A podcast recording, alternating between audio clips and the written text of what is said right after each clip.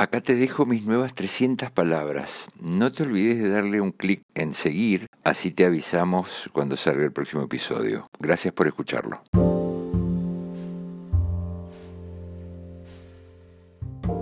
No quisiera irme de este mundo sin poder ver sin inglés, sin leer esos subtítulos que traducen la mitad y mal. O por lo menos saber qué decían la letra de los Beatles. Ok, con ese cursito que hago por internet no creo que lo logre a tiempo. Pero igual, hacer ese cursito me hace sentir bien.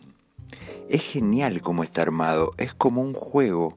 Arrancan de lo re básico, te enseñan un poquito y te examinan y vos tenés que ir acertando y avanzando. Ponés que yes quiere decir sí y llueven papelitos y aplausos, te arengan, te estimulan, te dan un montón de oportunidades y te hacen conocer el sabor del éxito. Y qué bien se siente el éxito.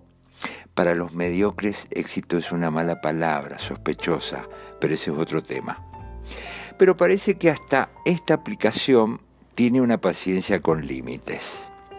Si te gastaste todas las vidas que te regalaron sin ningún mérito previo, aparece un cartel que dice, fracasaste, no lo estás haciendo bien, volvé a intentarlo desde el principio, vos podés.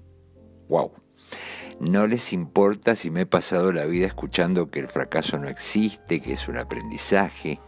Te la zampan sin eufemismos. Es que es así. Los fracasos son fracasos y no es una mala palabra, es exactamente una descripción de un momento. La palabra es maravillosa, el problema lo tiene el participio fracasado, usado como un sustantivo o peor, como adjetivo. Decirle a alguien que es un fracasado o pensarlo de uno mismo es muy denso. Fracasar en algo o en mucho solamente debería engrosar el anecdotario de tu vida. Tenerle miedo a la palabra o ablandarla con esos argumentos del cocheo, para los que perder es ganar, sufrir es crecer y una vida de mierda es un maravilloso reto, tenerle miedo al verbo fracasar o negarlo te enajena de la realidad, te impide desmenuzar las variables de ese fracaso para saber cuánto de responsable fuiste o cuánto de inevitable tenía. ¿Qué sé yo? Porque no analizar esas variables del fracaso te puede hacer perseverar en el error. Convengamos que perseverar es una palabra virtuosa solo si la coronás con el éxito. Si no logras el éxito, te volvés un simple insistidor. Nadie te va a poner como ejemplo.